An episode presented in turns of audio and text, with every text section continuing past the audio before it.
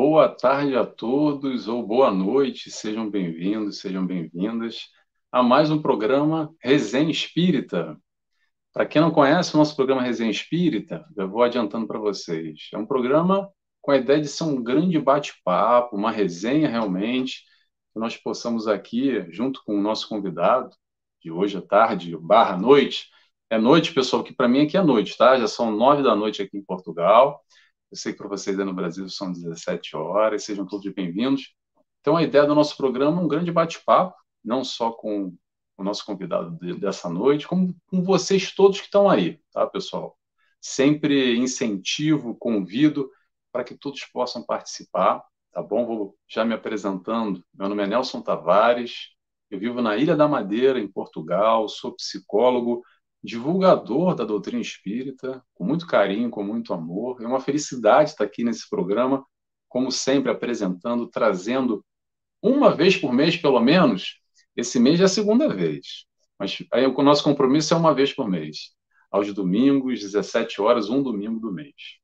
E o nosso programa é através da plataforma do canal Renovando Consciências, que passa aí ao vivo pelo canal do YouTube do Renovando Consciências e é retransmitido para alguns canais, que são a RAI TV, que é a rede canal Amigo Espírita TV, a TV7, também para a TV Secal, também para a Web Rádio Fraternidade, também para o Centro Espírita Allan Kardec, também para a Casa do Evangelho e também para o pessoal do meu Facebook e hoje, em especial, para o Facebook do meu convidado também, Facebook do Paulo Sampaio, que já já eu vou apresentar ele aqui para vocês, tá? Tô vendo que tem bastante gente já aqui dando alô, dizendo aqui, vou colocar para vocês, pessoal, boa tarde, de Barra Bonita, São Paulo, a Elza Constância Ferreira. Boa tarde, Elza, seja bem-vinda.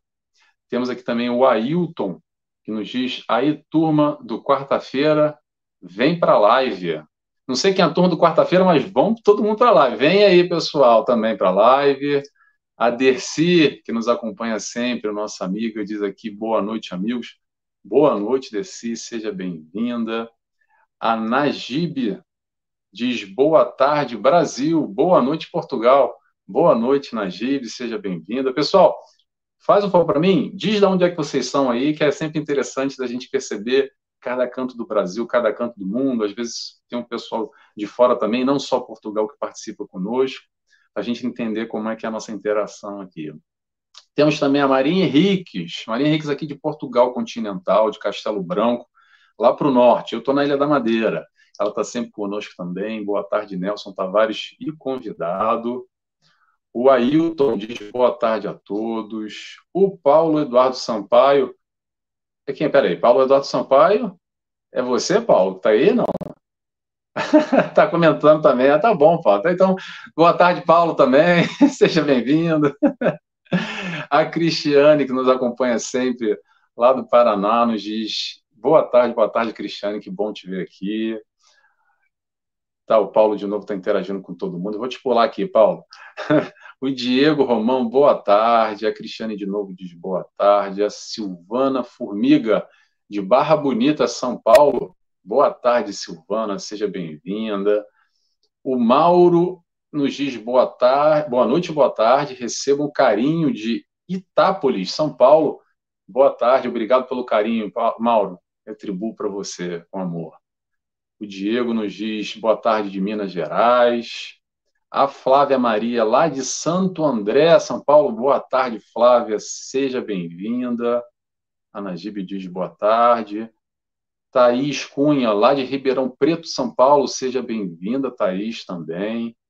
A Rosalinda Barros, que também nos acompanha. Eu acho que é você, né, Rosalinda?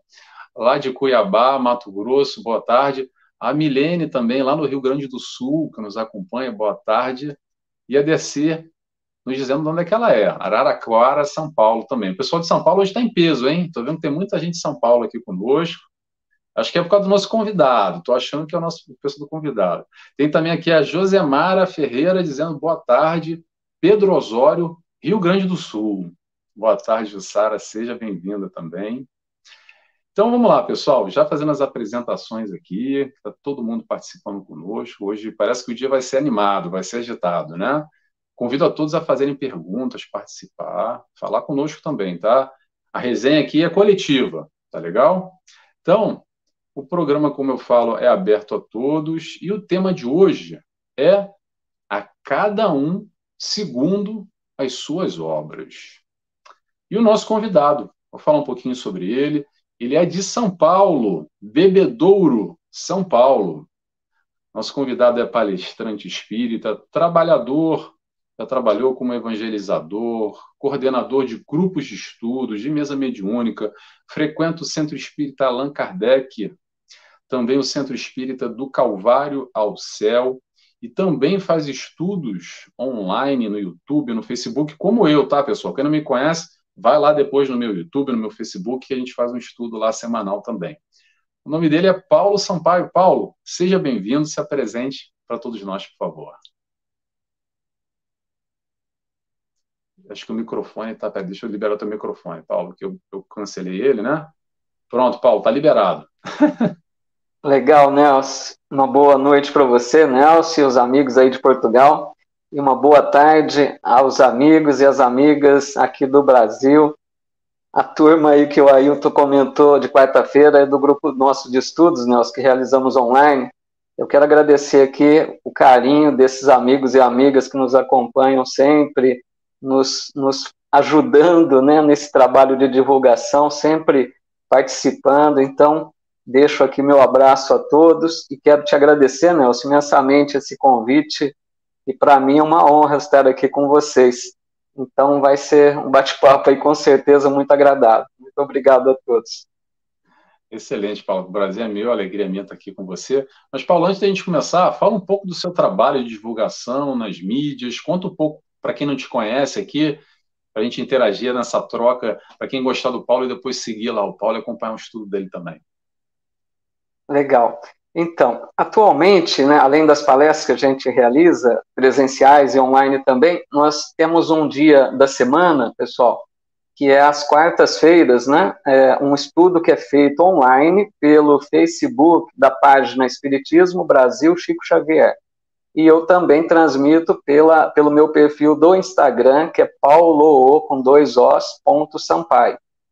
E esse estudo nós estamos fazendo atualmente sobre a coleção Fonte Viva, né, daquelas, aquelas obras de Emmanuel.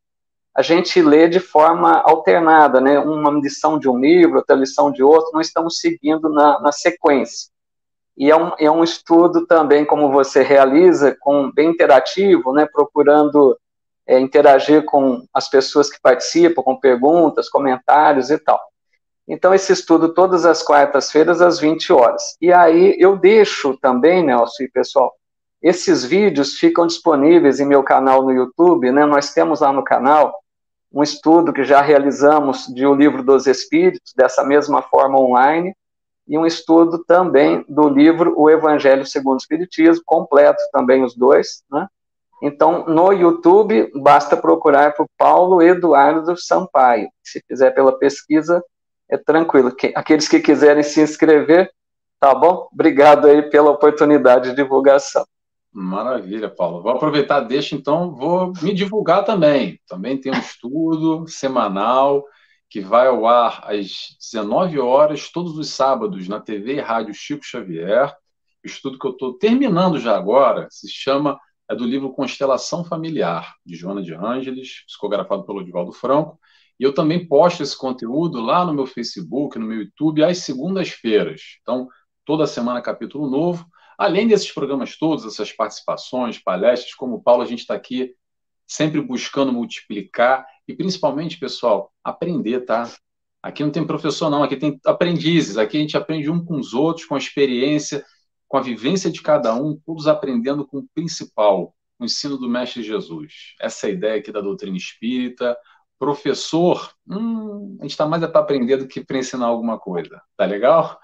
Então, pessoal, antes de fazer a oração aqui para a gente começar o nosso tema de hoje, eu vou só dar que tem mais gente aqui se manifestando. O pessoal, a Rosalinda dizendo gratidão.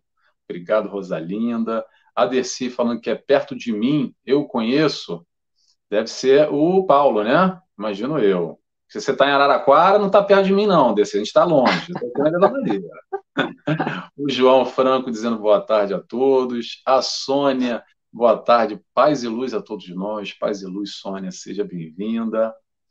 E o Sampaio Júlio, dizendo boa tarde. E a Vanusa, ô Vanusa, boa noite, nossa amiga lá de Natal, Rio Grande do Norte, também conosco. Boa noite, Vanusa. E vamos lá, pessoal. Então vamos começar agora. Antes de mais, eu convido a todos, para quem quiser comigo, para a gente, para aqueles breves minutos, às vezes não dá nem um minuto, mas é importante a gente se desconectar com essa correria toda do mundo, essa agitação, apesar de ser domingo, nossa cabeça às vezes, a continuar agitada e orar e levar o nosso pensamento. Então, convido a todos, quem quiser sentir a vontade, claro, a fechar os olhos comigo. E assim, inicialmente, agradecemos a Deus, Pai, por tudo. Obrigado, Pai, por mais essa experiência, mais essa oportunidade de estarmos aqui encarnados, vivenciando, aprendendo e crescendo. E assim agradecemos também ao nosso amigo, Mestre Jesus, Mestre que nos ensina, esse caminho da felicidade, esse caminho do amor. Obrigado, Jesus. Agradecemos também a toda a espiritualidade de luz, trabalhadores do canal, renovando consciências, que preparam esse ambiente online, mas que possamos aqui desfrutar, aprender, se aprofundar, mergulhar nesse ensino do Mestre Jesus e que possamos assim dar início a mais esse programa Resenha Espírita. Que assim seja, graças a Deus. Graças a Deus. Tomara que vocês tenham elevado a vibração, como eu. Pelo menos quando a gente faz a oração exatamente para isso, esse é o propósito. Antes de começar aqui, a Cláudia Gabriel nos diz boa tarde para vocês. Boa tarde, Cláudia, seja bem-vinda. E a Vanusa dizendo boa noite. Boa noite, Vanusa. Então vamos lá, pessoal, vamos começar? Seguinte, esse tema dá para falar bastante coisa, dá para a gente aprofundar em diversas direções, mas eu já vou jogar para o meu convidado essa história da obra, que cada um é cada um segundo as suas obras, esse entendimento, Paulo, da justiça divina, da dor, do sofrimento. Fala um pouquinho para a gente, Paulo, por favor. Só quero é, inicialmente registrar aqui a presença do meu irmão querido também, o Sampaio Júlio, que você já deixou aí a fala dele, e todos que aqui estão conosco. Nosso abraço. Então, o tema bastante interessante, né? Tratando, porque essa fala, esse tema que abordamos aqui, que escolhemos para hoje, a cada um segundo suas obras, é uma fala de Jesus que, na verdade, sintetiza a justiça divina. E é, pessoal, algo tão simples, mas tão simples, né? Que é aquela ideia, nós vamos colher aquilo que nós semeamos, aquilo que nós plantamos. É algo muito simples, mas de uma profundidade muito grande.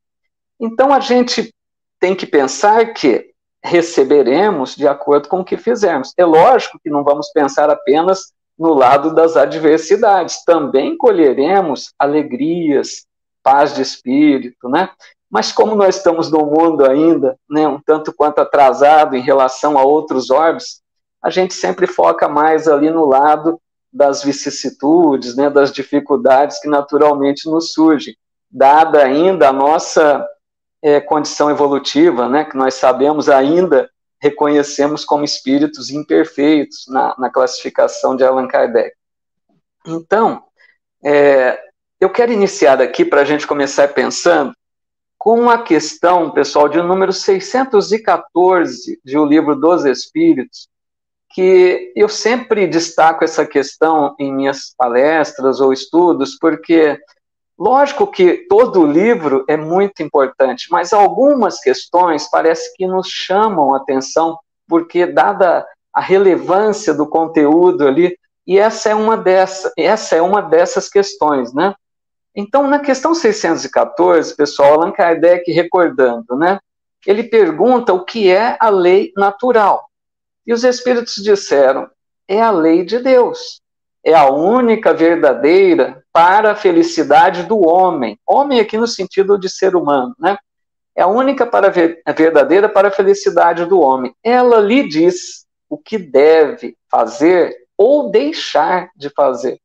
E o homem só é infeliz quando dela se afasta. Então vejam que beleza de colocação. Porque imaginemos, Deus criou leis perfeitas por, por nos amar imensamente. Deus nos prepara com essas leis as condições favoráveis para que a gente atinja o quanto antes, né, dependendo do esforço e da vontade de cada um, a condição de plenitude, a condição de felicidade que nos aguarda a todos. Isso é importante relembrarmos sempre. Todos nós chegaremos a essa condição de plenitude. Mas cada um de nós, pelo livre-arbítrio, faz suas escolhas, né? nós sabemos disso. Então, nem sempre a gente escolhe bem. Às vezes a gente faz escolhas equivocadas, é, escolhemos um caminho de dores, aí que nós vamos colher as consequências. E eu gosto de destacar que a lei de causa e efeito, né, que tem tudo a ver aqui com a justiça divina, a lei de causa e efeito é aquela que nos dá o retorno das nossas ações. Ou seja, é lógico que se nós fizemos o mal para um semelhante, não é castigo, eu gosto de destacar muito isso, não é castigo.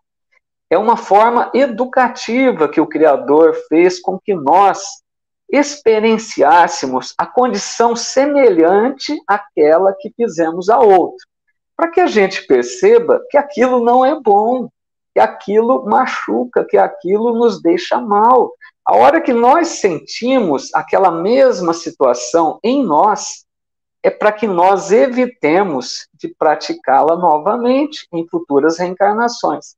Então, assim, essa questão aqui dessa essa pergunta 614. Se nós fizéssemos apenas boas escolhas, olha que interessante pensar isso. Se nós escolhêssemos de forma correta, sempre de acordo com as leis divinas, nós não sofreríamos. É muito claro isso. Por que, que a gente tem doenças, vicissitudes da vida, problemas de várias ordens? Porque ainda não afinamos o nosso comportamento com as leis divinas. E essas leis, também diz o livro dos Espíritos, né, na questão 621, estão na nossa consciência. Ou seja, cada um de nós tem a consciência daquilo que é certo ou errado de acordo com a sua maturidade espiritual. Né? E aí poderia dizer, mas quais são essas leis? Gente, basta pegarmos o Evangelho, Jesus é, exemplificou, clareou essas leis para nós. Por isso que muitos dizem que o Evangelho é difícil para ser seguido. E é, né, nós sabemos. Mas ali no Evangelho está o roteiro da felicidade. Né? Às vezes a gente prefere deixar o orgulho falar mais alto, o nosso egoísmo, do que atender aquelas orientações sábias que Jesus deixou para nós. Então, para a gente começar a pensar que quanto mais buscarmos viver de acordo com esse evangelho que Jesus deixou, mais encontraremos felicidade, paz, harmonia na nossa vida. E quanto mais nos distanciamos dele, vêm os dissabores, né, as vicissitudes, os problemas. Tudo bem por enquanto?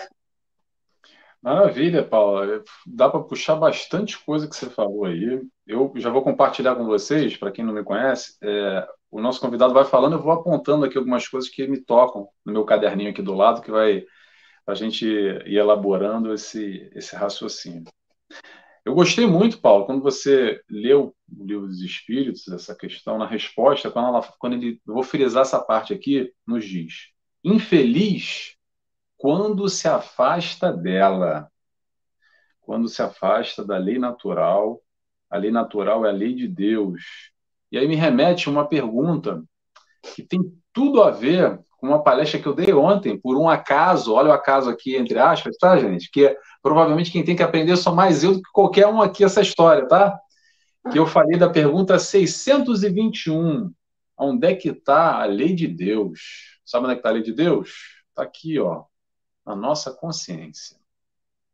Inclusive, acho que tem gente aqui que assistiu ontem, tá, tá me ouvindo repetir. Acho que a Vanusa estava lá ontem, a Milene também. E você falou uma coisa aqui que é importante da gente frisar nessa busca dessas nossas escolhas, dessas nossas opções que a gente vem fazendo na nossa vida. E você falou algo interessante que é essa, esse ponto das escolhas erradas. Que às vezes o que acontece, pessoal, é assim. Ai, Nelson, eu sou todo errado, eu sou todo errado, eu só faço besteira na minha vida, eu sou uma pessoa que ai, não tá, as coisas não estão certas, está tudo dando errado.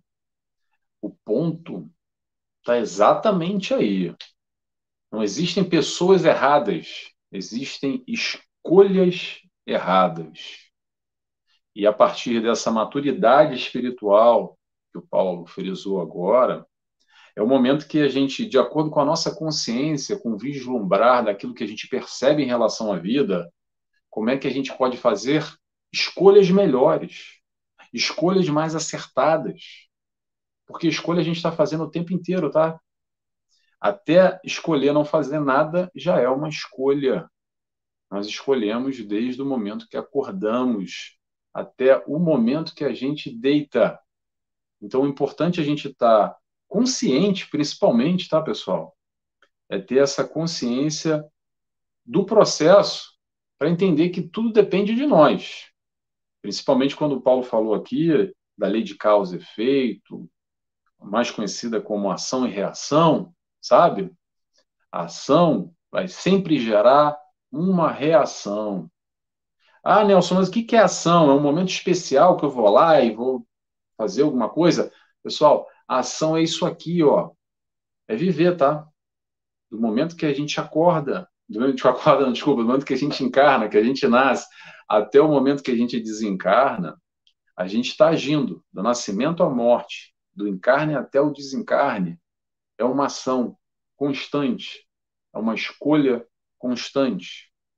Então, o desafio, penso eu, é a gente estar tá sintonizado, afinando o máximo possível com essa escolha no bem, no bom, isso está na nossa consciência, é a lei de Deus. Agora, temos o tal livre-arbítrio, como o Paulo falou. Aí que mora o perigo. Aí que eu quero ver. Quando a gente, às vezes, finge que não está vendo, ou faz uma escolha que não é muito bem acertada, que sabe que vai dar ruim depois, mas mesmo assim, ah, não, dá mais jeito, é mais gostoso. De repente, agora, vou, vou passar pano, vou deixar para depois não vou, não vou, não vou, não vou fazer nada, não. Pessoal, plantio e colheita. O plantio é opcional, mas a colheita é obrigatória. Vou repetir de novo: o plantio é opcional, mas a colheita é obrigatória. E aí que vem algumas questões. Bem, se o plantio é opcional e a colheita é obrigatória, primeira pergunta: o que, que a gente planta? Será que a gente planta alguma coisa ou não planta nada? Se a gente não planta nada, é o que a gente vai colher, nada. Ou talvez a gente esteja plantando flores e a gente pode mais na frente colher flores. Como também a gente pode plantar caco de vidro. E lá na frente, a gente vai meter a mão na terra e vai se cortar. Que é um pouco o que o Paulo falou. Não tem castigo, tem colheita de caco de vidro.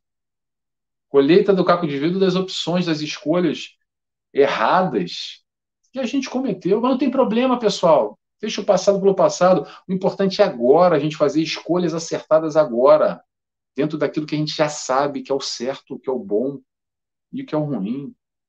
E aí que está o livre-arbítrio nas nossas mãos para nos possibilitar a oportunidade de crescimento que vai depender sempre de nós. Tá bom? Deixa eu já botar aqui, terminando o raciocínio, antes de passar para o Paulo, só colocar o pessoal que está com a gente aqui, que está comentando. A Lúbia dizendo boa tarde, boa tarde, Lúbia. A Maria. Ih, esse nome está difícil, hein? Bonenberg. Boa tarde, Maria. O João Franco dizendo que está na pole position do bem. Ô, João, me dá uma carona aí nessa pole position, nesse carro aí que eu estou querendo buscar essa, essa pole também contigo. A Ilza dizendo, boa tarde, eu sou espírita. Eu também, Ilza, Ilza. também sou espírita. Eu sou de Santa Catarina, na cidade de Araranguá. Seja bem-vindo, Ilza. Que bom que você está aqui com a gente. E a Vanusa nos faz um questionamento aqui. Vamos lá. No caso dos tempos atuais, em que a consciência humana é atropelada com tantas desinformações e celeridade, como discernir o melhor para o bem viver? E eu já vou passar essa pergunta para o Paulo. Por favor, Paulo, se você quiser responder, é claro. Oi, Vanusa, boa tarde, viu? Muito boa pergunta. É, aí é que mora o grande problema nessa questão que a Vanusa nos propõe para pensarmos. Porque nós que ainda na nossa condição evolutiva, né, quando reencarnamos, nós sofremos bastante a, a influência da matéria, das coisas do mundo, né? Então, esse é o nosso grande trabalho a desenvolver aqui na reencarnação porque nós não podemos é, nos envolvermos demais, nos deixarmos perturbar com as coisas do mundo, né? É, Jesus tem uma frase que eu gosto sempre de lembrá-la, ele disse, se alguém quiser ganhar a sua vida, perdê-la. E aquele que perde a sua vida por amor a mim e ao evangelho, salvá-la. Então a gente pode entender essa fala de acordo mais ou menos aqui com a questão que a Vanusa nos propõe. Porque quero dizer o quê? É lógico, meus amigos, que não tem nada de errado em usufruir dos bens maravilhosos que o mundo oferece, de tudo aquilo que o mundo nos propõe, porque estamos encarnados, precisamos viver naturalmente, assim diz também o Evangelho segundo o Espiritismo, como um homem normal do mundo. Mas o problema está em focarmos exclusivamente para as coisas da matéria, esquecermos quem somos, porque muitas pessoas que estão hoje aqui na Terra não compreendem que são espíritos reencarnados, que estão aqui de passagem, né? Então, se essa pessoa ouve muito, eu, eu, eu costumo dizer a voz do mundo, a voz do mundo é aquela que costuma dizer assim para nós: olha, a vida é curta, a vida passa rápido. Aproveite, você precisa gozar intensamente. Então, se nós focamos demais nessa visão, né? E outro lado também, de acordo aqui com a pergunta da Vanusa, quantas pessoas vivem o que Divaldo Franco chama de é, no automatismo da vida fisiológica? É aquela pessoa que apenas vive para a matéria. A pessoa é, trabalha, se alimenta, procria, dorme, começa tudo de novo, só aquele ciclo fisiológico. A pessoa não estabelece objetivos de vida, a pessoa não tem metas espirituais, ela não sabe o que ela busca. Aí eu me lembro daquela música do, do Zeca Pagodinho, deixa a vida me levar, a vida leva eu. Quantas pessoas, infelizmente, estão focadas nessa teoria, né? E a vida vai, a vida passa, e a pessoa ou se perturba ou não, não se preocupa com nada. Então, Vanusa, tentando responder aqui diretamente, né? Nós precisamos estar focados, temos que ter um objetivo de vida, um propósito de vida. E o, e o melhor para nós é buscarmos a orientação segura.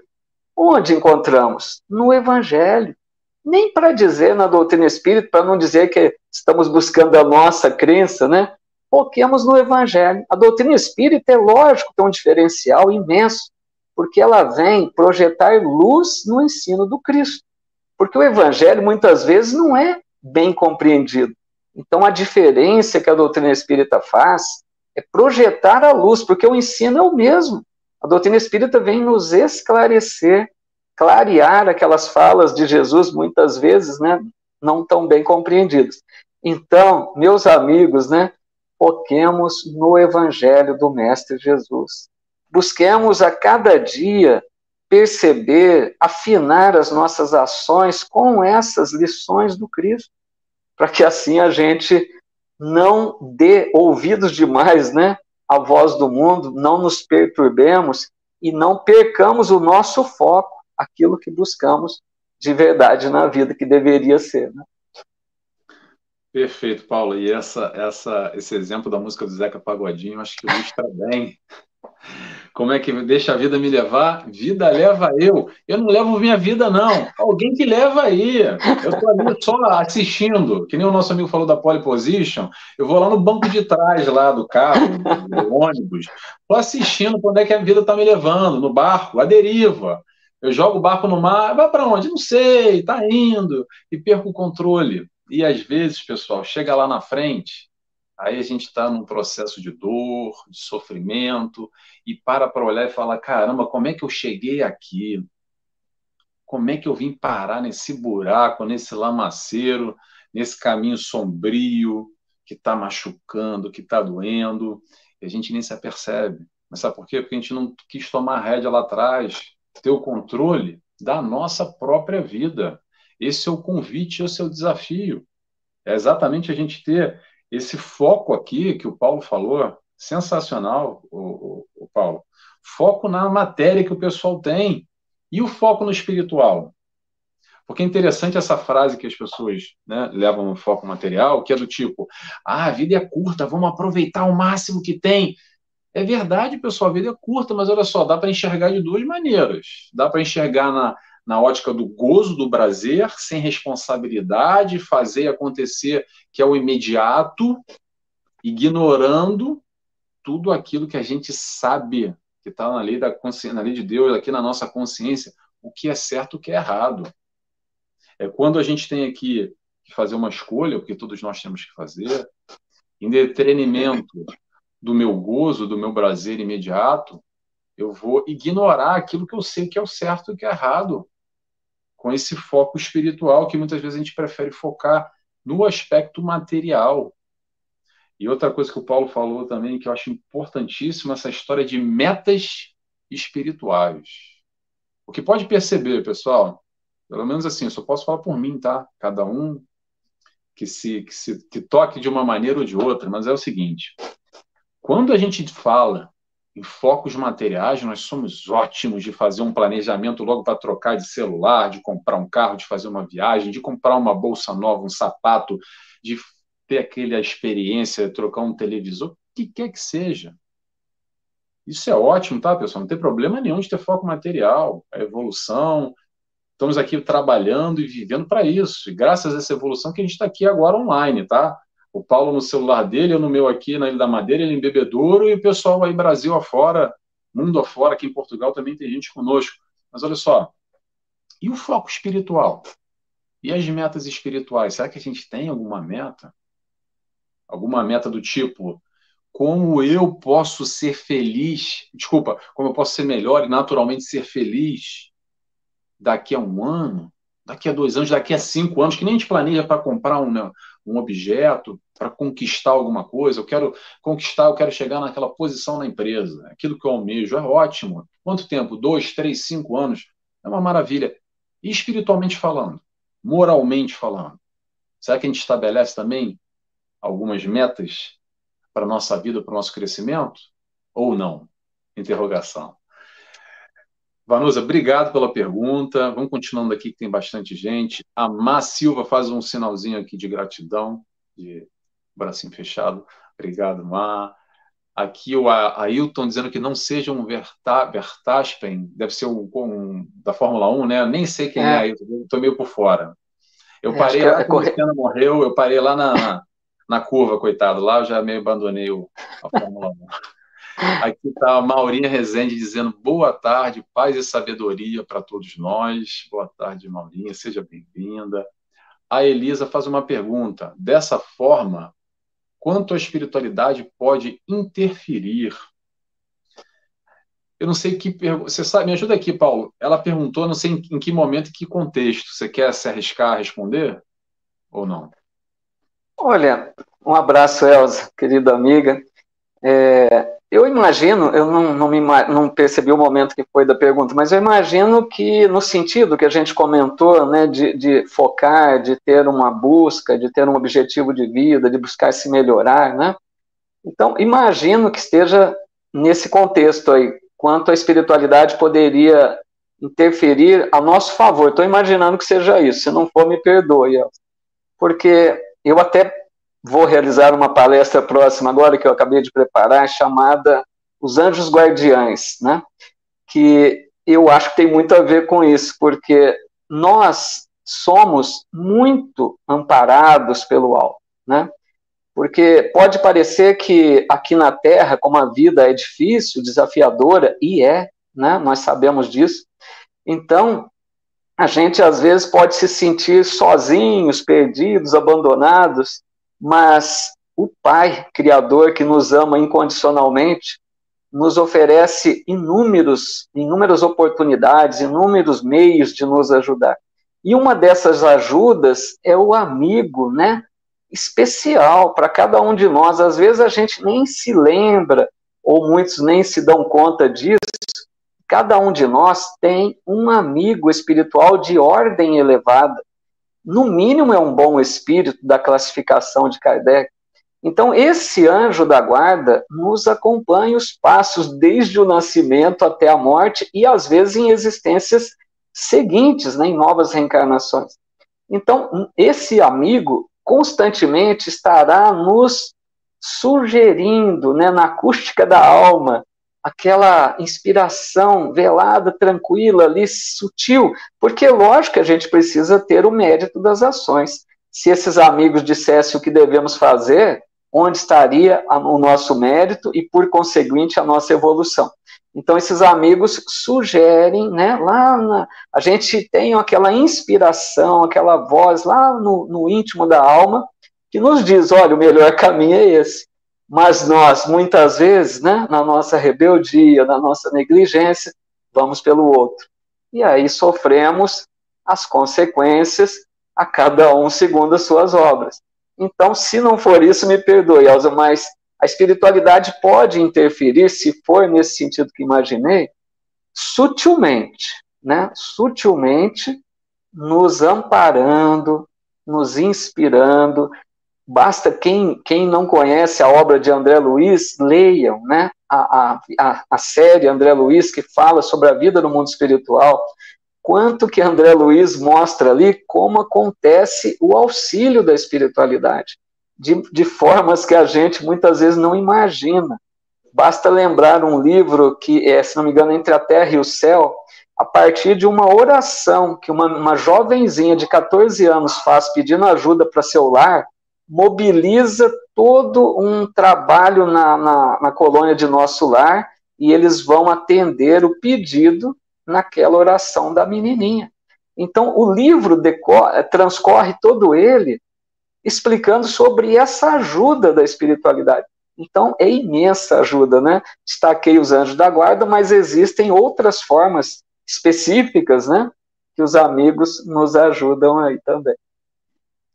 Eu vou, excelente, excelente, Paulo. Eu vou, eu vou me esticar aqui e vou tentar responder a Elza também. Elza, é o seguinte: existe a diferença entre auxílio e intervir, tá? E a gente faz um pouco de confusão, isso a gente não entende muito bem. Me lembrou, agora com o Paulo falando, sobre aquele filme do Divaldo Franco, que conta a história dele, e Joana de Andes aparece para ele num momento de dor, de dificuldade, não lembro exatamente como era, mas ele fala o seguinte: olha só, eu aqui nunca vou intervir, exatamente pelo que o Paulo falou, pelo nosso mérito, tá? A espiritualidade de luz, o nosso mentor, o nosso anjo da guarda, o nosso espírito amigo, vamos botar o nome como a gente quiser, mas cada um tem um. Como o Paulo falou, vamos relembrar. No mínimo, no mínimo, mínimo, mínimo, temos umzinho ali garantido. 24 horas por dia, 365 dias por ano, tá bom? Até o momento do desencarne vai estar lá conosco, tá? É, fechamento, tá? No mínimo, a gente vai ter esse aí conosco. Mas olha só, é o seguinte: apesar dele estar conosco, ninguém vai fazer por nós, tá? Ninguém vai fazer por nós, mesmo que ele tenha todo o amor, ele está ali para dar todo o sustento, todo o amparo, todo o auxílio necessário para nós vivenciarmos as tais provas e expiações que estamos aqui para vivenciar.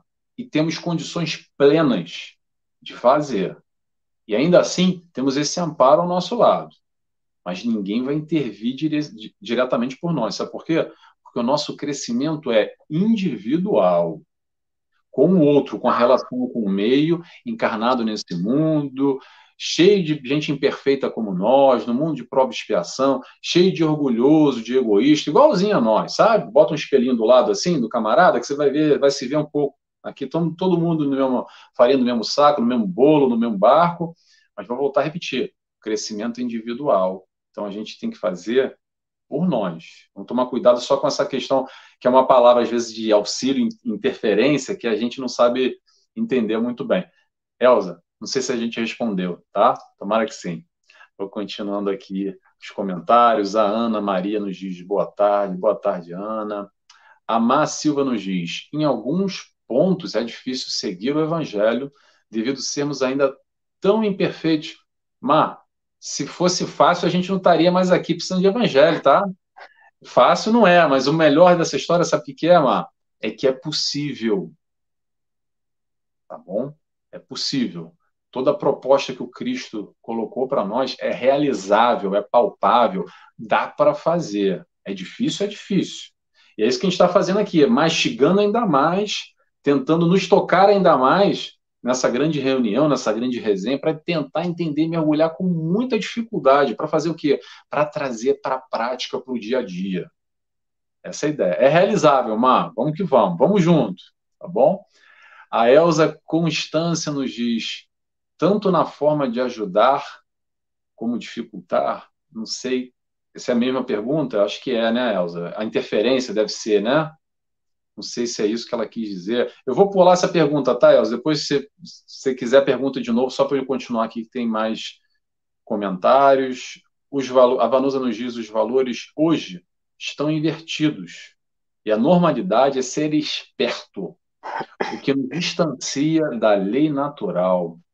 Perfeito, Vanusa. Infelizmente, infelizmente há muitas escolhas do mais malandro e aí a gente engana os outros e se engana a si mesmo, mas a gente não engana a lei natural, essa lei de Deus. E é por isso, não só que a gente encarna e reencarna e fica, parece que é um cachorro muitas vezes correndo atrás do rabo, sabe? Fazendo aquele esforço danado e não sai do lugar malandro pra caramba, super malandro, e fica gastando energia ali, ó, correndo atrás do próprio rabo, entendeu? A justiça divina nos coloca, como Paulo falou, de volta, no mesmo lugar, bonitinho, para aprender o que a gente ainda não aprendeu. E a gente volta de novo, até deixar de ser malandro. Vamos lá. A Lúbia Faleiros nos diz na consciência. Yara Correia, boa tarde a todos. Boa tarde, Yara. Yara nos diz diariamente: vivo na tentativa de não errar a escolha. Todos nós, Yara. Quer dizer, eu também, posso falar por mim. Fazer as escolhas certas, é mesmo isso. O João Franco continua lá na Fórmula 1 ainda no Hamilton agora. Esse eu conheço, esse eu sei quem é, mais ou menos, é campeão. A Ana Maria nos fala: escolha errada. Está no plano, não conseguimos sair dessa situação pois é da lei. Assim penso eu. Escolha errada está no plano.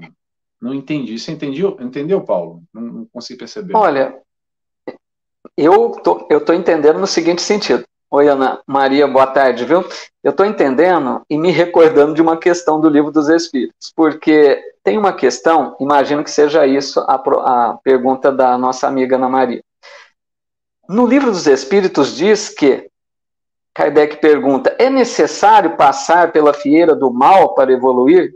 E eles respondem: pela fieira do mal, não, pela fieira da ignorância. Ou seja, não precisamos passar pelo mal para aprender, porque às vezes fica a ideia de que todos nós precisamos passar pela. a cair na, na, na, na, na teia do mal, vamos dizer assim, escolhermos mal para que a gente aprenda, porque a gente aprende com os erros, isso é verdade, mas não é necessário.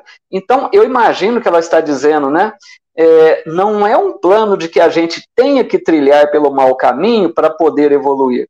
Tem espíritos, eles dizem, que avançam em linha reta. E eles dizem: Jesus foi um desses. Jesus passou por tudo como nós estamos passando, por mundos de expiações e provas, por toda essa trajetória evolutiva. Mas Jesus foi um dos que fizeram boas escolhas, seguiram é, avançando mais rápido. Então, imagino né, que a Ana tem perguntado, não faz parte de um plano passar pelos erros, pela maldade para poder avançar. Imagino que seja isso. O plano é livre-arbítrio. Cada um faz suas escolhas. Melhor para aqueles que escolherem um caminho bom, um caminho de acordo com as leis divinas, que avançam mais rápido, evitam de sofrer, né? Perfeito, Paulo. Excelente.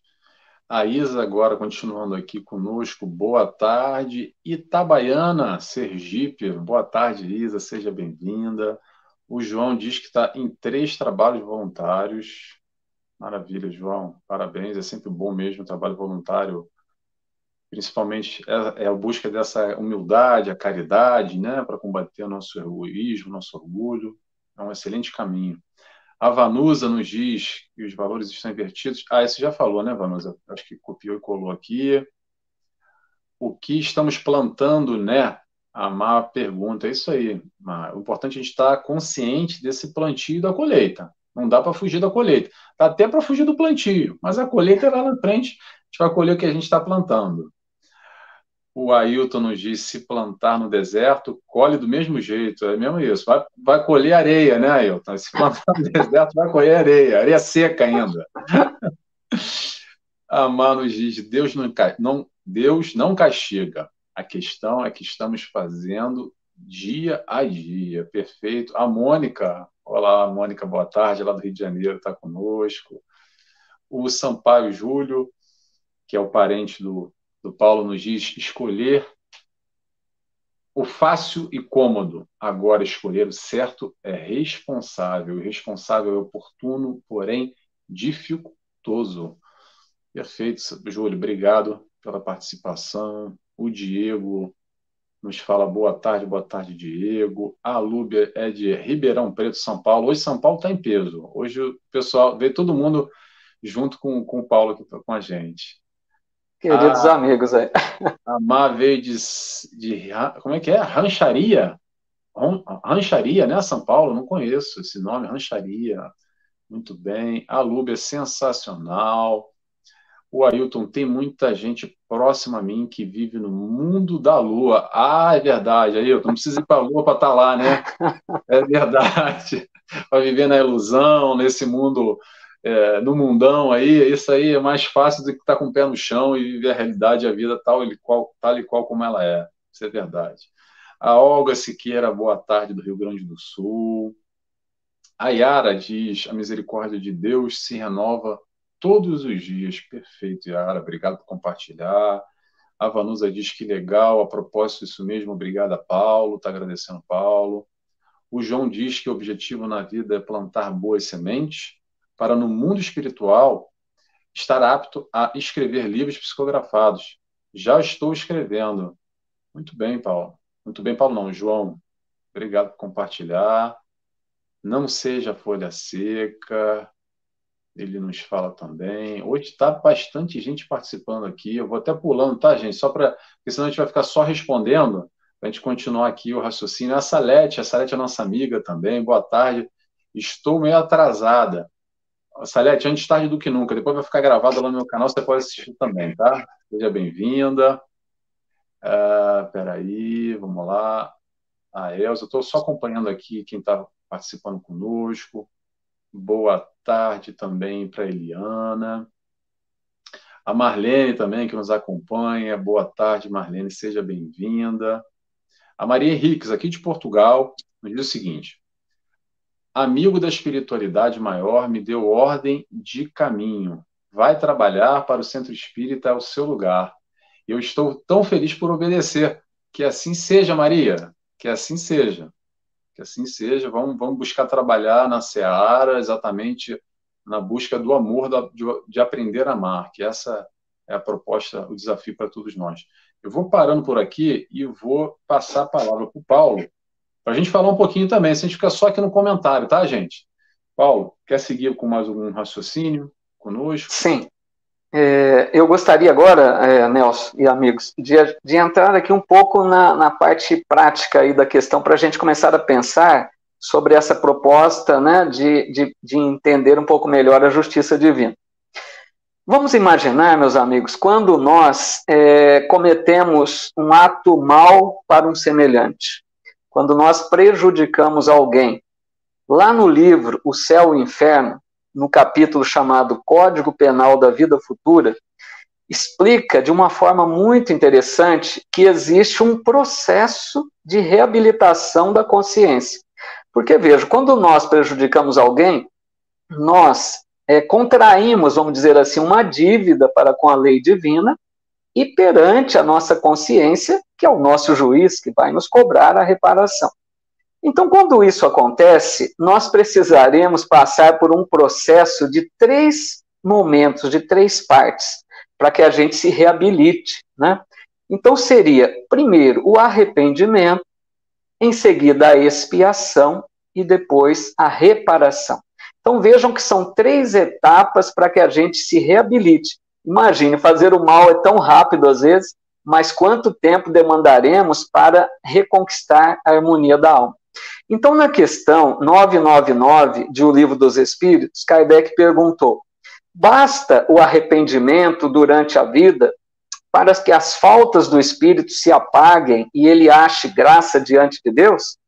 Lógico que nós já sabemos a resposta, mas os espíritos disseram: o arrependimento concorre para a melhoria, melhoria do espírito, mas ele tem que expiar o seu passado.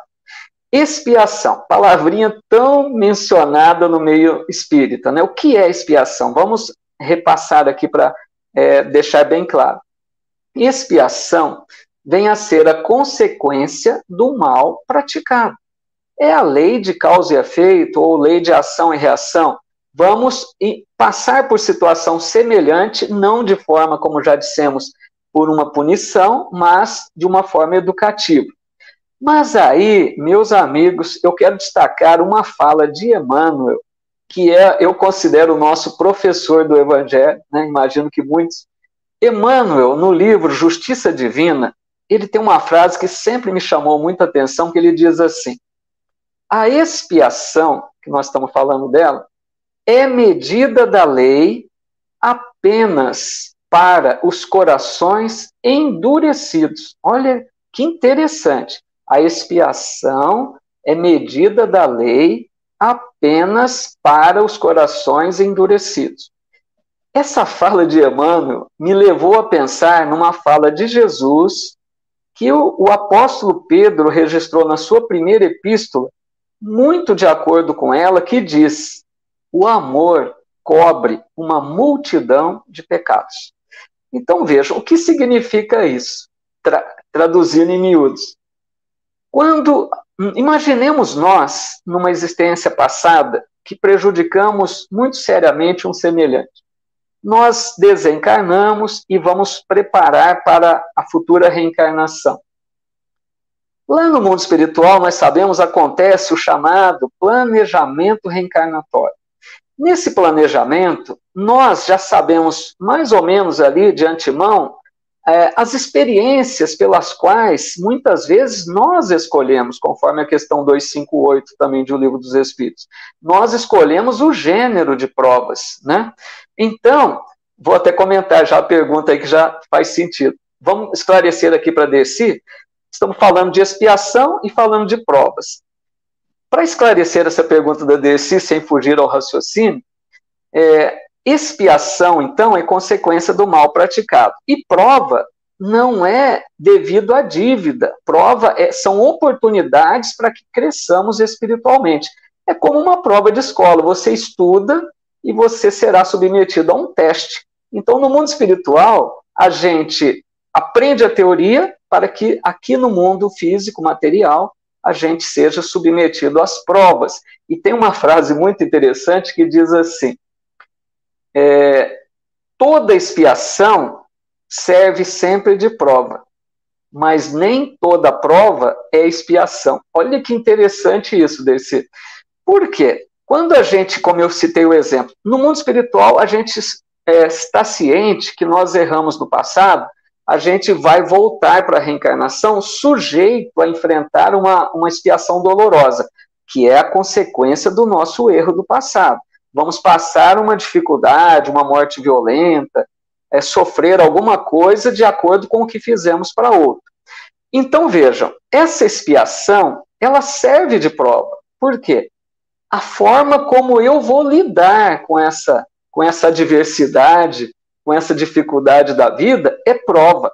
Então eu passo pela expiação e dessa expiação eu estou submetido à prova de saber se eu vou vencer ou não. Então eu enfrento a expiação, mas posso ser reprovado, ou seja, eu posso reclamar, eu posso me revoltar, eu posso blasfemar contra Deus. Então sofri expiação, mas fracassei na prova. Entendeu? Aí a prova nem sempre é expiação. O que significa isso? Muitos espíritos pedem para serem submetidos a uma situação adversa para evoluir. Então, não é difícil acontecer isso, pode parecer estranho. Eu vou citar o exemplo do cego de nascença do Evangelho. Aquele cego, quando os discípulos perguntaram, mestre, quem pecou para que ele nascesse cego? Foi ele ou foram seus pais? E o que Jesus diz? Nem ele e nem seus pais. Ele nasceu assim para que se cumpram nele as glórias de Deus. Ou seja, aquele homem pediu a prova da cegueira. Ele não devia, ele não fez mau uso dos olhos em existências passadas para nascer com a cegueira, mas ele pediu a prova, porque se ele mantivesse-se resignado, confiante em Deus, dando bons exemplos de tranquilidade para lidar com isso, ele seria, ele evoluiria, ele evoluiria espiritualmente. Então, acho que ficou claro aí, né, desse. Mas voltando aqui no raciocínio, que quando Jesus diz o amor cobre uma multidão de pecados, ou seja, a gente vem para a reencarnação com a possibilidade, possibilidade de enfrentar uma situação dura, difícil, uma morte violenta, uma doença grave, seria a expiação. Mas o que Jesus está dizendo, e Emmanuel também, é que se nós, no mundo espiritual, optarmos pelas boas escolhas, decidirmos a reencarnar com propósitos de fazer o bem, de sermos fraternos, caridosos, trabalhar com amor em favor do próximo, a expiação é atenuada. Entenderam? Tem uma historinha, se me permite, Nelson, rapidinho. Claro, tem uma não, historinha. Não, tem uma historinha que ilustra bem isso, que é a história que muitos conhecem, de um homem espírita, muito dedicado, muito bondoso, muito fraterno. Ele era espírita. Trabalhava numa grande fábrica, numa indústria que tem aqueles maquinários. E esse homem, tão fraterno, é, só fazia o bem. Num certo dia, seu braço foi é, prendeu o braço numa, naquela engrenagem né, do trabalho e foi levado às pressas para uma cirurgia e após o procedimento médico disseram que ele correu o risco de perder o braço, mas perdeu apenas um dedo. E aí os amigos desse homem não se conformavam. Mas como ele, uma pessoa tão boa, tão honesta, tão digna, tão fraterna, por que com ele perder esse dedo, sendo que tem tantas pessoas desonestas, né, desocupadas? E aí, numa reunião mediúnica, que não é comum, deixemos claro isso, os espíritos não ficam revelando né, tudo o que nos acontece. Mas naquele caso foi revelado que aquele homem em existência passada levara um amigo seu a perder um braço pela sua atitude infeliz. Então veja, ele fez essa, essa, ele praticou esse ato mal e levou alguém a perder um braço. O que acontece? É a fala de Jesus: quem com a espada fere, com a espada será ferido. Ele teria a probabilidade de perder o braço nessa existência. Mas, é o que Emmanuel diz, voltemos lá na frase de Emmanuel: a expiação é medida da lei apenas para os corações endurecidos. Como esse homem não teve o coração endurecido, ele trabalhou na sua existência com amor, com fraternidade, fez o bem, não precisou perder o braço, perdeu apenas um dedo. Então, uma historinha simples que ilustra essa questão né, da intensidade da expiação. Então, como disse, o processo arrependimento, expiação, reparação.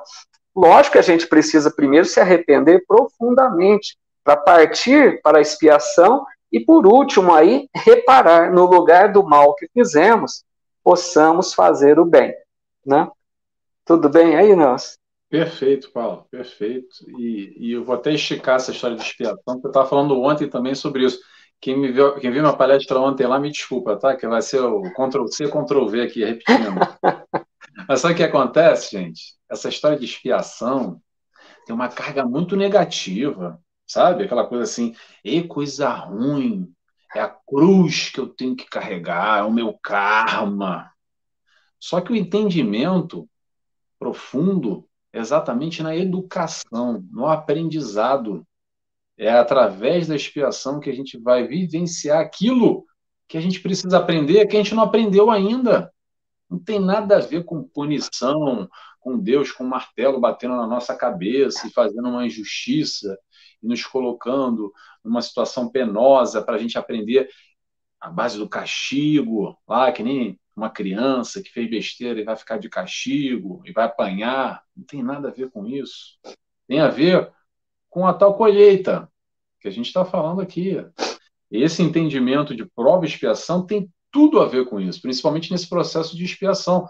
Lei de causa e efeito, ação e reação. No final das contas, é tudo a mesma coisa. Que possamos entender esse processo. Para que entender?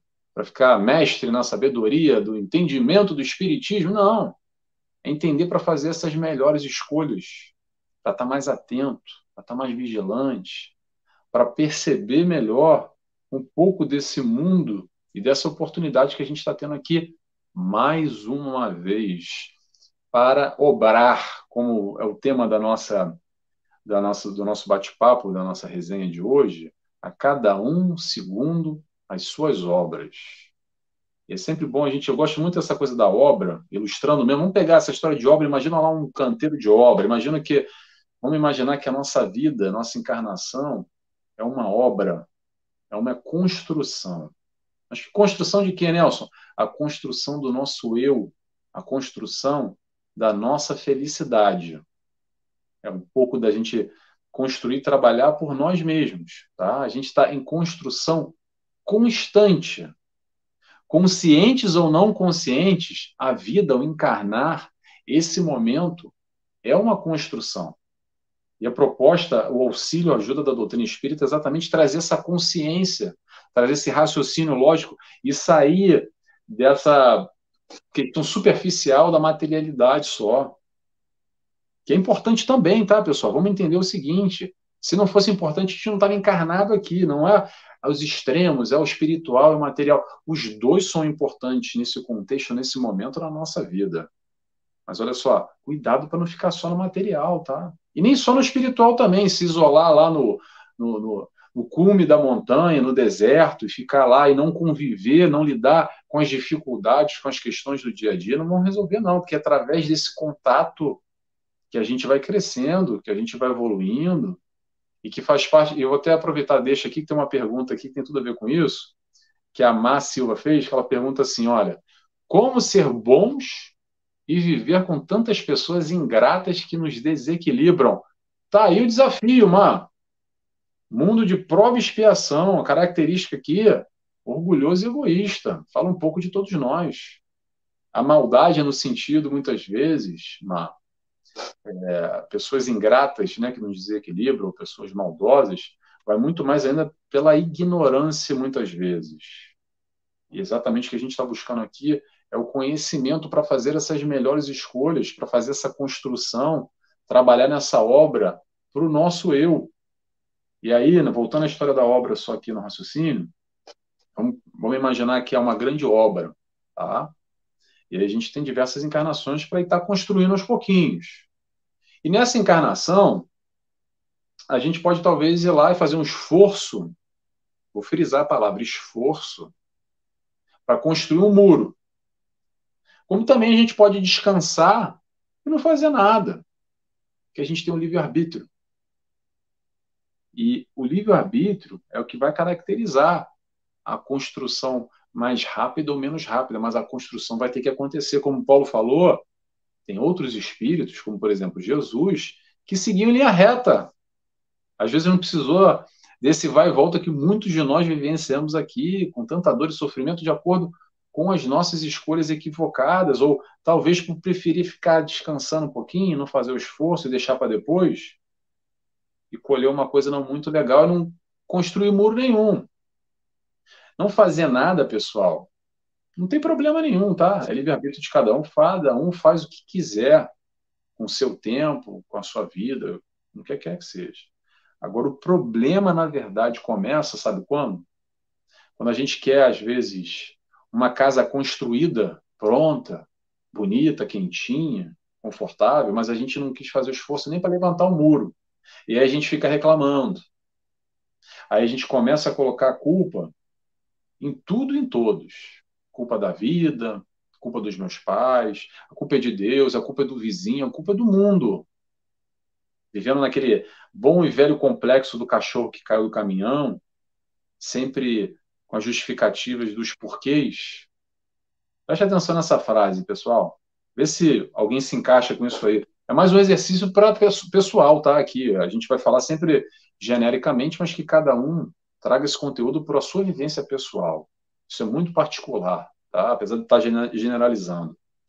Para para perceber se talvez em alguns momentos da sua vida hoje e do passado também, ou talvez do futuro, você utiliza uma palavra que é justificando, que é o seguinte: por quê?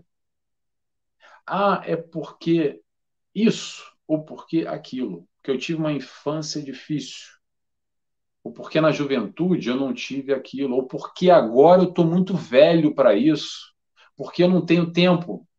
Ai, porque é difícil. E essa palavra, esses porquês, só vão trazer uma coisa, pessoal: a paralisia. Esses porquês só nos paralisam, porque a gente tem ali uma bengala para justificar no porquê eu não posso fazer aquilo que eu sei que tem que ser feito. Que mais cedo ou mais tarde vou ter o meu despertar da consciência de uma forma ou de outra e fazer por mim mesmo, fazer por nós próprios. Tá legal? Vou continuar lendo um pouquinho aqui. Vamos lá, antes de passar a palavra para o Paulo. A Marlene nos diz aqui. Eu estou pulando, tá, gente? Eu não vou botar todo mundo, porque hoje tem bastante participação. Fico grato e feliz. Que bom, eu gosto dessa participação toda, mas não dá para ler todo mundo. Então, eu vou pegando aqui aleatório. A Marlene nos diz: delícia de ouvi-los. Obrigado, Marlene, que está conosco. Uh, vamos lá. Peraí, a Desi já falou aqui. O João recomenda um livro que é do Túlio Vargas fala sobre planejamento reencarnatório. Ele também diz da bela história do cego que o Paulo falou, muito boa história. Ah, deixa eu ver quem mais está falando aqui. Ótimo, a Mônica está nos dizendo lá do Rio de Janeiro, ótimos esclarecimentos, com clareza e leveza. O estudo assim incentiva a prática. Obrigado, Mônica. A Yara diz que bom ter reencarnado no planeta da expiação.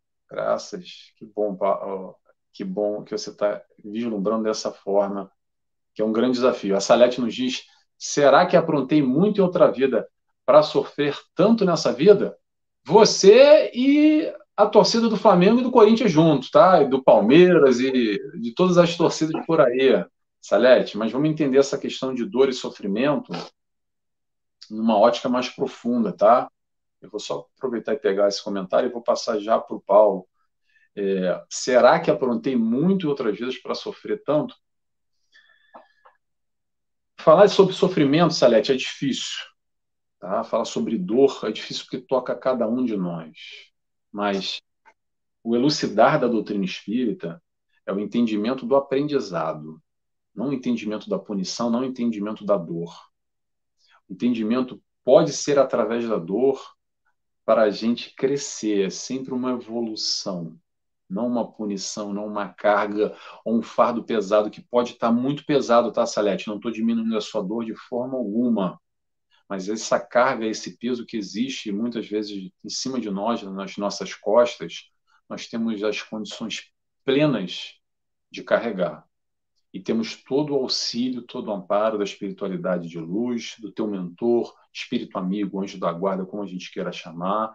E não só você, Salete, que tem aqui conosco esse acesso, esse contributo, esse carinho, esse abraço. Penso eu, não sei se você se sente assim, mas a doutrina espírita nos abraça, nos acolhe com tanta informação. Temos tantos centros espíritas ao nosso redor que nos auxiliam, muitas vezes, num tratamento mediúnico, com passe magnético, com água fluidificada, com esclarecimento, principalmente, com oradores espíritas, com estudos regulares das obras, para nos dar a luz do entendimento.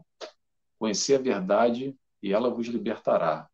A, liberda, a libertação desse processo, muitas vezes, de dor, de sofrimento, que eu não sei se é o seu caso, Salete, que você esteja enfrentando, vem através desse conhecimento, desse amor que o Cristo veio nos proporcionar. Tá bom? Vou passar para o Paulo um pouquinho, porque, Paulo, se deixar, eu fico sozinho falando aqui, tá? Fala um pouquinho também, Paulo, por favor. Nelson, você explicou muito bem para a Salete, mas eu gostaria ainda de complementar também uma observação, porque essa questão dela é crucial, né? Esse, esse problema que todos nós sofremos. Não é à toa que o Evangelho segundo o Espiritismo apresenta um dos maiores capítulos, que é o capítulo 5, Bem-aventurados aflitos, falando da dor. Então, Salete, é, primeiro a gente precisa entender que existe uma diferença entre dor e sofrimento.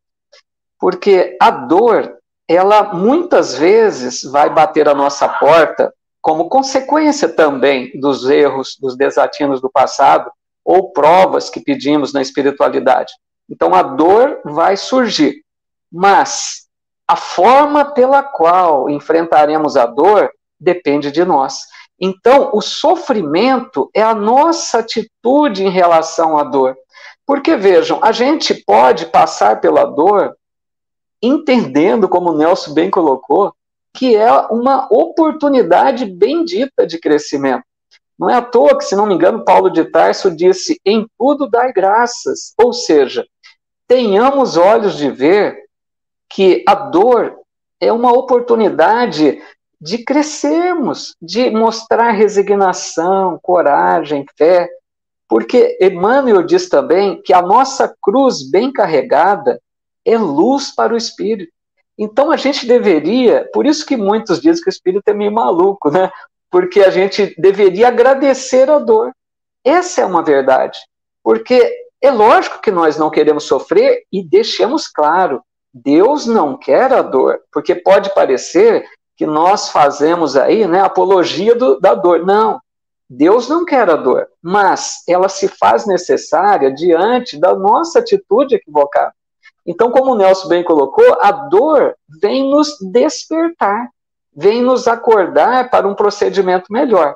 Então, a forma como nós lidamos com essa dor é que pode agravar com maior sofrimento. Então, Salete e amigos, diante das dores da vida, pensemos: o Pai nos ama, jamais iria permitir uma injustiça, olhemos para essa situação adversa como uma oportunidade de aprendizado. O que essa dor está me ensinando? O que eu posso aprender com isso? E se a gente se mantém resignado, com fé, com disposição de melhorar-se, aquela dor torna-se menor.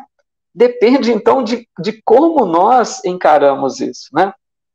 E completando só um pouquinho mais aqui, aproveitando o gancho da Salete, muitas vezes, né, pessoal, eu acho que na nossa vida nós dissemos, nós, muitos de nós pensamos, é, eu não merecia isso, né? É uma frase que a gente ouve muito. Que injustiça que essa pessoa tão boa passar por uma situação difícil. Como entender isso? Então tem uma frase que eu gosto muito que diz assim: no mundo existem muitas injustiças, mas não injustiçados. Olha que frase interessante. Porque, meus amigos, quando a gente analisa a vida com os olhos do berço ao túmulo, apenas a existência aqui material, nós vamos ver muitas injustiças. Porque pessoas boas sofrem, pessoas desonestas triunfam materialmente falando. Então, seria uma injustiça. Mas aquela pessoa que hoje sofre, nós precisamos ver o passado das reencarnações. O que fez esse espírito em outras existências? Aí nós entenderíamos aquilo que essa pessoa sofre hoje. Então, é essa questão. Injustiça só na aparência, só considerando a existência atual, porque não podemos esquecer da lei da reencarnação. Por isso que Jesus disse uma frase que eu achei muito forte. Eu que fui católico, já pensei muito antes nessa frase, não entendia muito. E Jesus disse: é necessário que venham os escândalos, mas ai daquele por quem o escândalo vem.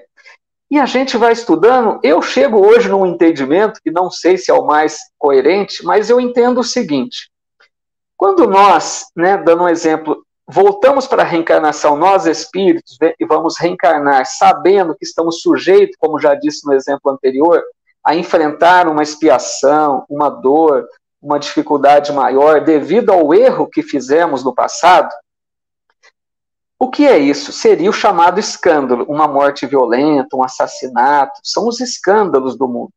Então Jesus diz: é necessário que venham esses escândalos, por quê? Porque estamos num mundo de expiações e provas. Enquanto houver o mal, os escândalos acontecem. É a lei do retorno, a gente volta para sofrer algo semelhante.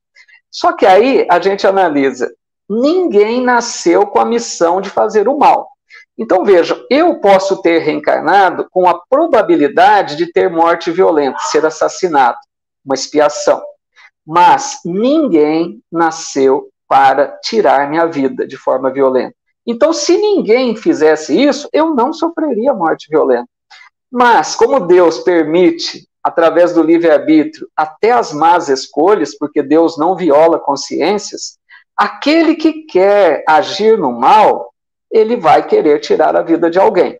Aí é que entra uma coisa muito bela da, eu diria, engenharia celeste existe um mecanismo aí de, que nós não entendemos ainda. A gente imagina superficialmente, mas existe uma atração entre aquele que quer cometer o delito e aquele que deve para a lei divina. Então, aquele que reencarnou com probabilidade de sofrer essa morte violenta, vai encontrar pela frente aquele que quer tirar a vida de alguém. Porque senão ele tiraria a vida de um inocente que nada deve. Então, quando há essas situações trágicas, que são os escândalos, é isso. Enquanto um se liberta do mal, pagou a sua dívida, o outro contrai uma dívida. Por isso, Jesus disse: é necessário que venham, mas ai daquele, porque ele não nasceu para isso.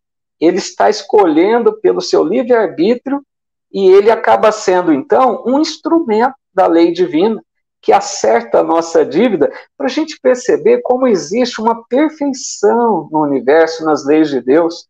Ninguém sofre injustiças. Se a pessoa sofreu esse, essa morte violenta ou essa qualquer que seja uma adversidade ou né, uma vicissitude, é porque devia ou porque pediu para passar pela experiência. E o outro não, o outro escolheu um caminho mal que terá um dia também e responder por isso. Perfeito, Paulo. Eu vou, vou voltar num ponto que você falou aqui, ainda com a Salete junto. Porque, Salete, eu vou compartilhar uma coisa com você que eu aprendi aqui na doutrina espírita e que me ajudou muito também no passado, tá? Não sei se vai te ajudar. Quero compartilhar com todos. Que é muito simples, mas de bastante reflexão. A dor é inerente. Ela acontece, ela vem, ela bate, ela nos arrebata no momento que a gente nem imagina, quando a gente menos espera. Mas o sofrimento é opcional. O sofrimento é opcional. Então vamos entender essa dinâmica, porque quando a gente entende isso é de alguma forma libertador. Quando a gente entende que o sofrimento dessa dor ou não, como Paulo colocou, contextualizando dessa forma, mais profunda, mais profundamente falando, está nas nossas mãos. Ou a gente pode fazer por nós mesmos e não é, cair em tamanho sofrimento, apesar da dor existir. tá? Por isso que é importante como o Paulo diferenciou bem, porque às vezes a gente coloca no mesmo saco a mesma coisa, mas não é bem por aí. Tá legal? Agora, continuando só aqui, porque daqui a pouquinho, pessoal, a gente tem que encerrar, tá? O papo tá bom. Daqui a 10 minutinhos no máximo, a gente tem aqui um compromisso com os canais, a gente daqui a pouco vai encerrando, mas eu quero falar só uma questão aqui que eu estava falando sobre as obras, já já passo para o Paulo também, porque é uma das perguntas que às vezes fica meio confuso, como a gente está falando aqui de, de obra, cada um segundo as suas obras, às vezes é que vem aquelas perguntas mais básicas assim, mas Nelson, como é que eu faço para fazer essa obra? Para onde é que eu começo? Como é que eu pego aí uma argamassa, um tijolo, uma areia, para começar a construir alguma coisa? A resposta é uma só: amai. Amai-vos como eu vos amei. O mestre nos ensinou. Amai a Deus sobre todas as coisas e o próximo como a ti mesmo. O caminho, pessoal, é o amor. Tá? Amor a Deus, amar o próximo, amar a si mesmo também. Quem te esquece do amor conosco, tá? Que não tem nada a ver com egoísmo. O se amar, só nos amando a gente pode também ir de encontro nesse aprendizado no amor. Toda a doutrina do Cristo se resume em quatro letrinhas: amor. A direção é essa, não tem outra saída, tá bom, pessoal? Só o amor é a saída. Amar ou não é um processo de escolha. Vou dar uma dica para vocês de um hábito que todo mundo pode criar se quiser, um hábito desafiador, mas é possível. Todo dia, quando acordar de manhã, faz um questionamento: como é que eu posso amar um pouquinho mais hoje? Como é que eu posso, de alguma forma, saindo de casa, com a minha família, seja como for, como é que eu posso aprender a amar um pouco mais? Essa palavra amor que a gente não entende muito bem ainda e que é meio confuso na nossa cabeça, mas a gente está aqui, independente do caminho que a gente escolher, nesse aprendizado no amor que vai acontecer de uma forma ou de outra, tá? Lembrando que a nossa caminhada é do instinto ao sentimento. A gente sai do primitivo, passa, para a sensação, emoção, até que a gente chega, e essa é a busca do sentimento, do amor. Tudo que, o, tudo que Jesus fala, que ele nos ensina, está em cima, pautado no amor. Paulo, eu passo para você a palavra. Olha, Nelson, é, eu, na sua fala, eu me recordei de uma colocação de Francisco de Assis, né? Quando ele disse: pregue o evangelho o tempo todo. Se for preciso, use palavras. É muito belo isso, porque, como você bem deixou claro, nós temos o primeiro, a primeira oficina de trabalho é o lar. Dentro do nosso lar, em silêncio, se a gente perdoa, se a gente tolera, se a gente respeita, se somos fraternos, nós estamos falando do evangelho sem palavras. E Jesus também disse aos apóstolos, quando, quando brigavam para saber quem era o maior, aquele que quiser ser o maior no reino de Deus, seja o servo de todos. Então, o caminho, meus amigos, como o Nelson está dizendo, é o amor, servir. Procuremos ser úteis ao nosso semelhante. Todos nós podemos. Não é essa história de missionários, qualquer um de nós, qualquer um de nós tem o seu talento, como até a parábola dos talentos poderíamos lembrar. Façamos aquilo que está ao nosso alcance. Todas as vezes que a gente se predispõe a ser útil, a ajudar alguém, que a gente enxerga o outro, nós precisamos tirar o foco de nós mesmos, porque nós vemos muito apenas aquilo que nos convém nossos interesses, o que nós precisamos, e não vemos o outro. E o Emmanuel tem uma frase que, se não me engano, ele diz assim: é, o próximo é nossa ponte de ligação com Deus. Ou seja, nós só vamos crescer, chegar a Deus através do outro. É interessante isso, porque a evolução é individual mas nós precisamos uns dos outros para crescermos espiritualmente. Se eu não tiver o outro, como que eu sou caridoso? Como que eu desenvolvo paciência? Como que eu desenvolvo as virtudes? Então, o outro, enxerguemos o outro como nosso irmão, para que a gente aproveite as benditas oportunidades de cada dia para fazermos o melhor, não apenas para nós mesmos. Amemo-nos, como o Nelson bem lembrou, mas amai o outro também como nós nos amemos, né? Então, esse é o caminho. Procuremos ser úteis, procuremos enxergar o outro com suas necessidades. Isso é o caminho do coração, né? Não sei se está esgotando o tempo aí, né? Já está. Eu, eu lembrei de outra frase também. Hoje é uma coisa, uma continua, continuação da palestra de ontem, que é ajuda-te que o céu te ajudará. Tá tudo junto, pessoal. É, já vou me despedindo aqui, faltam quatro minutinhos que a gente vai estourar. Vou passar a palavra para o Paulo fazer a oração. Já quero agradecer a todos aqui. Desculpa não ler tudo, tá, pessoal? Apareceu aqui a André, Andréa Selby, lá da Inglaterra, conosco também é, Daniel Teixeira abençoados, muita gente falando, participando. Obrigado, pessoal. A Marlene dando um coraçãozinho, coração para você também, Marlene. É, se fosse ler todos os comentários aqui, eu acho que ia ser só ler comentário, tá, pessoal? Então, por isso que eu peço desculpa, mas adorei a participação de todos, enriquece ainda mais o nosso, a nossa troca, a nossa resenha que todos aqui participaram conosco. É sempre uma felicidade. Eu quero desde já agradecer o Paulo. Obrigado, Paulo. Adorei o nosso nossa resenha, foi muito boa. Também gostei muito. e eu peço para você, Paulo, fazer suas considerações finais e encerrar para a gente, por gentileza, fazendo uma prece de encerramento. Olha, Nelson, sinceramente, uma alegria. Não percebi a hora passar aqui. Foi um, muito bom esse momento aqui juntos. Quero te agradecer imensamente e agradecer a cada um de vocês que estiveram aqui conosco.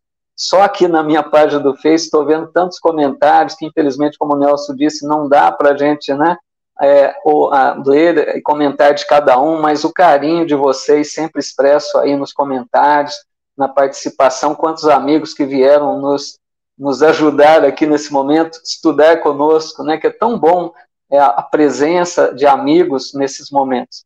Então, a minha alegria, a minha gratidão imensa por essa oportunidade.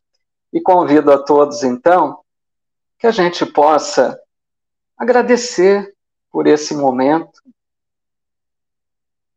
agradecer ao Pai amoroso, agradecer a Jesus, esse irmão mais velho, esse mestre que nos ama, Digo sempre que eu imagino a paciência de Jesus em nos esperar.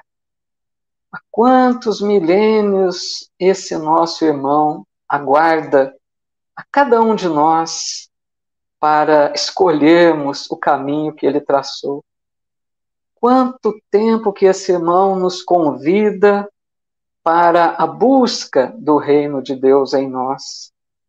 E que bom que nós já estamos despertando para isso nossa gratidão a Jesus por nos enviar o consolador que ele prometeu quando aqui esteve, quando aqui esteve, a bendita doutrina espírita, que nos esclarece, que nos consola, que ilumina os nossos pensamentos. Obrigado, Jesus, pelo teu imenso amor por todos nós. Obrigado, Senhor, pela tua luz que clareia o nosso caminho. Obrigado, Senhor, pela tua paciência infinita em esperar a nossa decisão de seguir nos teus passos. E obrigado, Senhor, por essa, por mais essa bendita oportunidade que estivemos reunidos em teu nome. Abençoa-nos, Senhor, nos inspira sempre para que a gente aproveite a bênção de cada dia para trilharmos nesse caminho de redenção. Que assim seja. Que assim seja. Paulo, mais uma vez, obrigado por estar aqui conosco. Pessoal, para todo mundo, beijos e abraços. E até em breve com mais um programa Resenha Espírita. Convido a todos, para quem chegou depois, segue lá o Paulo, o estudo dele semanal. Me segue também no meu estudo. Procure na net Nelson Tavares, Paulo Sampaio, que a gente se encontra por aí, tá bom? Beijos e abraço a todos, pessoal. Tchau, tchau.